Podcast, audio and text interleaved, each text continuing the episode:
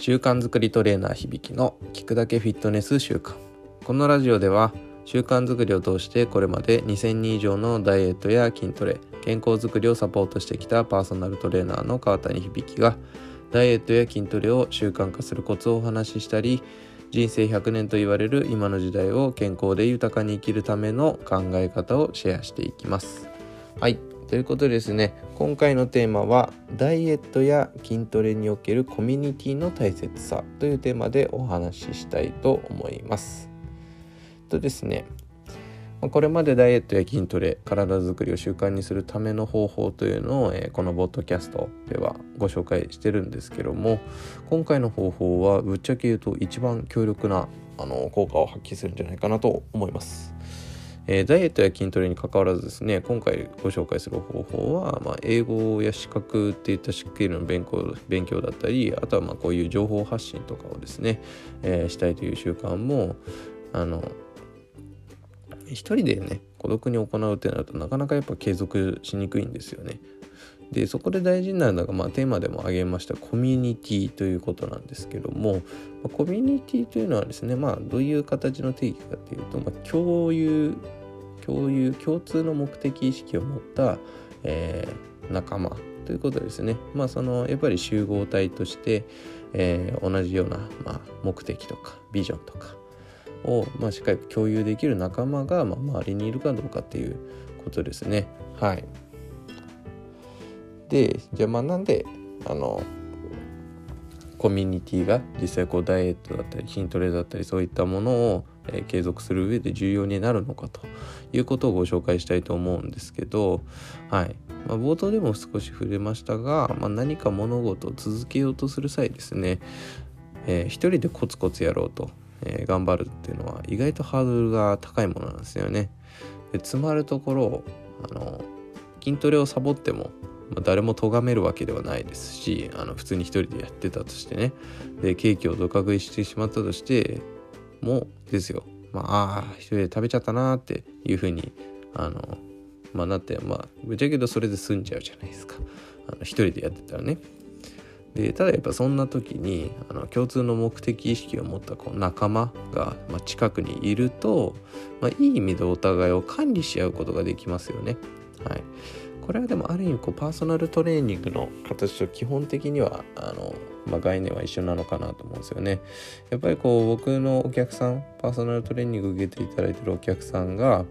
まあ、何が結構なんだろうなパーソナルトレーニングってこうメリットかなって言ったらあの経営者さんとかでもよく言うとやっぱこう管理されることがやっぱ一番の価値なんじゃないかなっておっしゃる方もいるんですよね。はい。まあ、やっぱりこうね第三者的な目線で今日ちゃんとトレーニングができたのかとか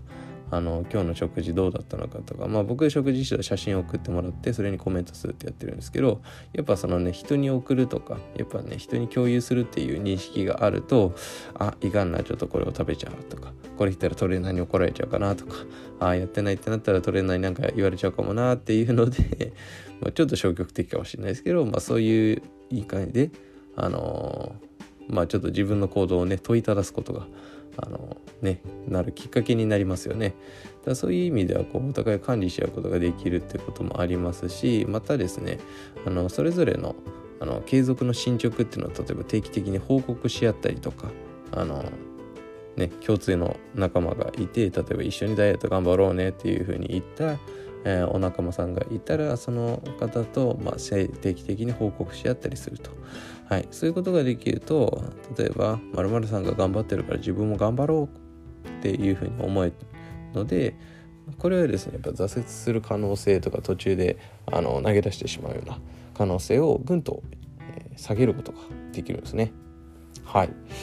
で実際これねあの川谷が全然こう机上の空論というかなんかこう思い込み土佐の思い込みで言ってるだけではなくてこれ明確なエビデンスがありましてですね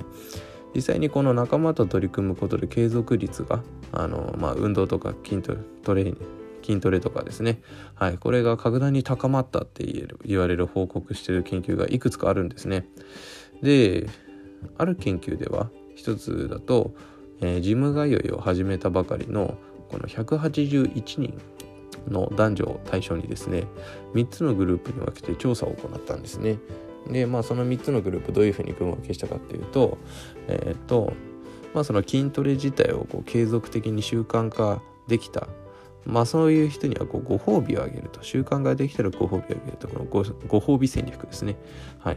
でもう一つは、えー、他人と競わせる。もうどっちがちゃんと筋トレを継続できたかあとはどっちが頻度良かったかとか。そういうことですね。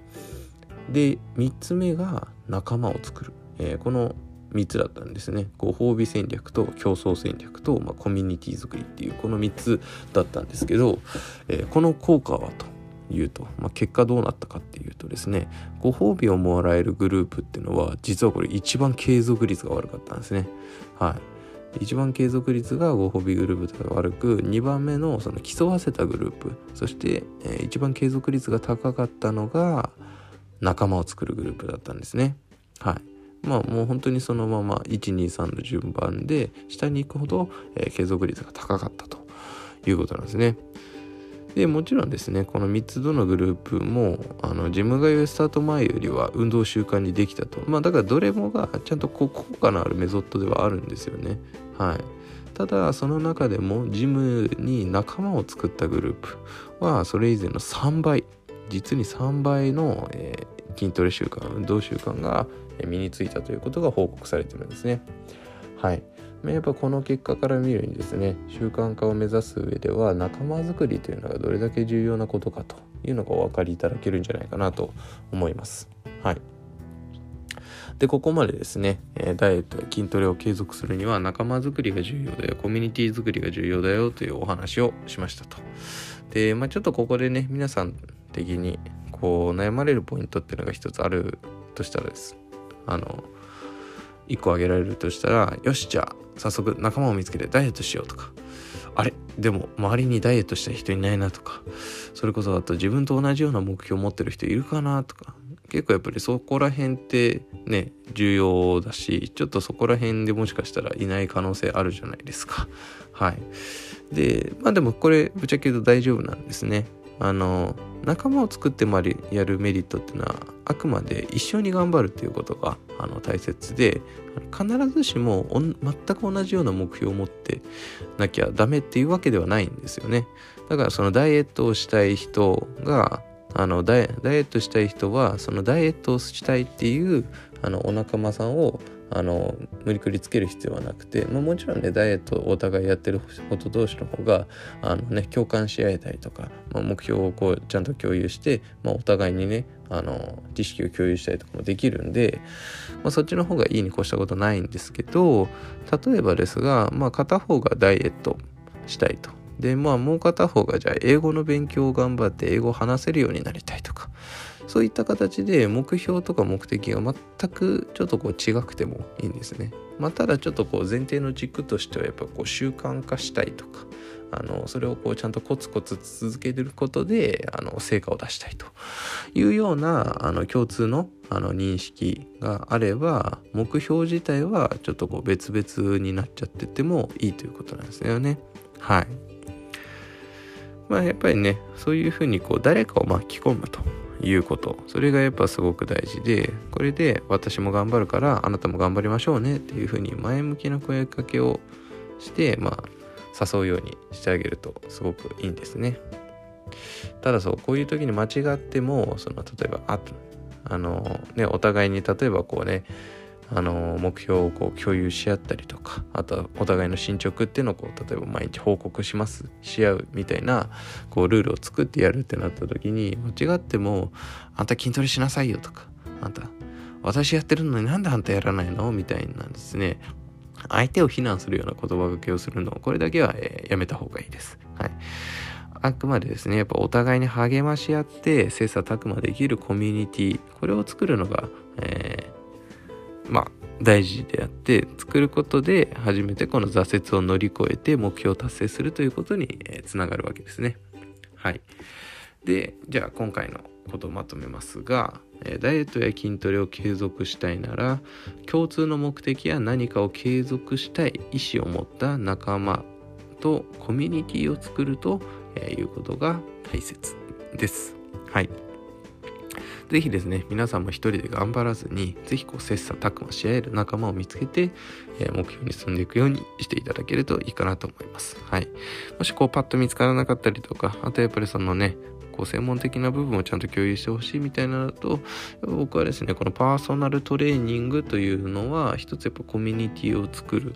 仲間というですかね、まあ、やっぱこう二人三脚であの目標まで走っていけるこのパーソナルトレーニングっていうあの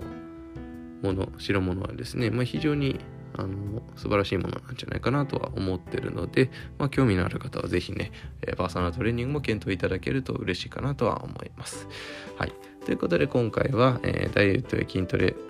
におけるコミュニティの大切さというテーマでお話ししました。音声の他にダイエットや筋トレ、その他健康に関するコラムは、えー、川谷の公式のブログにもアップしてますので、興味のある方はぜひ Google 検索などで川谷響きと調べてみてください。漢字でお願いします。では本日もお聴きいただきありがとうございました。